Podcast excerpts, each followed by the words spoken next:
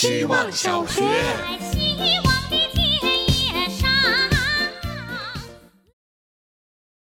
每天一分钟，大家好，我是小徐。我不太喜欢别人看到我签 AA，就是我们公司的狗的时候，把我叫 AA 爸爸。首先，我没有和母狗交配过，即使有，也不会有后代。然后，我对于爸爸这个称呼压力比较大。虽然确实我给它吃的、穿的、住的，但是它并不会像正常小孩一样，在我老了之后养我。所以，我觉得我和狗之间的关系应该称为利益共同体。理解这个之后，就能很平和的看待人和狗的互动了。比如，我是会教训 AA 的，在它随地小便。或者骚扰别人的时候，因为作为利益共同体，他的行为影响了共同体另一方的利益。就像我要是几天不给它吃饭，它可以咬我一样。把狗看成弱势的行为，只是人类至上思想的一种表现。狗也是独立的个体。希望小学，大家好，我是小狗。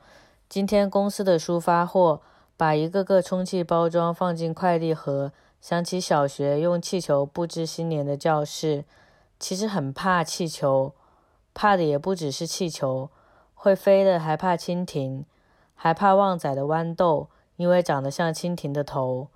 我经常被树上掉落的叶子吓到，想到甄嬛进宫的时候被猫吓也处变不惊，感觉自己差远了。最差劲的是，在我看来，泰坦尼克根本就是恐怖片，因为我怕水。又怕断电，还要在这么可怕的情况下去救自己的爱人，我觉得我再爱一个人也做不到，那我还算是个人吗？但我想一定有很多人害怕的是面对这样懦弱的自己，更可怕的是都没去感受害怕就故作勇敢。我觉得每一种真实的害怕都应该被理解与尊重，怕水哪怕是怕气泡水，当然最勇敢的还是克服。但别怕，慢慢来。希望小学，大家好，我是小姑娘，很想念点外卖的日子。有一次半夜，我点了一整只炸鸡，送鸡的人非常帅，我甚至都愣住几秒，想让他进屋一起吃。有这种中二的想法，源于另一个小故事。很久很久以前，我还和两个好友合租的时候，一个周末，我们点了肯德基全家桶，准备在家看电影快活。因为比较饿，送餐小哥来敲门的时候，我们激动的一起跳起来开门，把小哥逗得问我们还要不要室友，说他想住进来，莫名其妙就聊起来。最后小哥跟我们一起看了电影，说了自己跌宕起伏的身世。他家是做食品调料生意的，爸爸开大厂，而他在肯德基工作，纯属体验生活，巴拉巴拉的。我们互加了微信，又网聊了一段时间。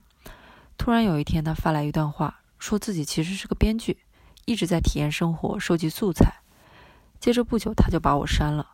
后来，每当我看见女主角叫什么君的电视剧，还偶尔会想入非非。所以，意淫属于情色吗？希望小学。大家好，我是小 Gilly。昨天好像有人要聊色情，好开心。我生活在一座小城，这座小城的姑娘们更像这座城市一样，春天没有令人开口的冲动。夏天更没有让人产生遐想的空间，所以这里的高楼都硬不起来，留不住真正的流氓。那天下着雨，来去的公交就像某种寄生用品，里面装满了拥挤的海绵体。站台上只剩下我和一位姑娘没有挤上公交。她对着湿冷的空气说着：“姑娘们的身体里都拥有一片海洋，偶尔会渴望海洋中会出现大鲸，翻滚跃起，深深扎入海底，找到那海底的寂寞，并把它吞噬。”接着跃出海面，激起温暖的浪花，喷出一道绚丽的彩虹，再化为一片沙漠，让听故事的人去寻找沙漠中的绿洲。为了交换他的故事，我送了他一件吊裙，就是片里女优穿的那件。翠亮的湖绿，如同注入了湖水的琥珀，绿得让人着迷，更让人着急。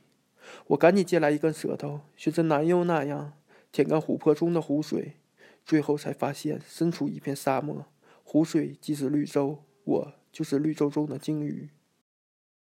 希望小学，大家好，我是小保姆。今天大家都在聊色情，那我来聊聊爱情。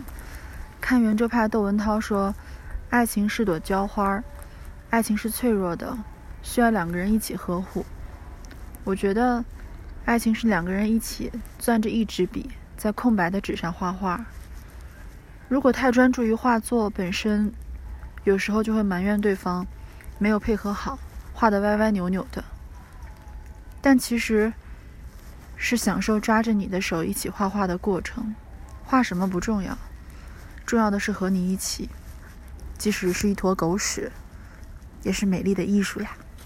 好了，交完作业的我现在要去做一件勇敢的事情，去跟男朋友说分手了。同学们再见。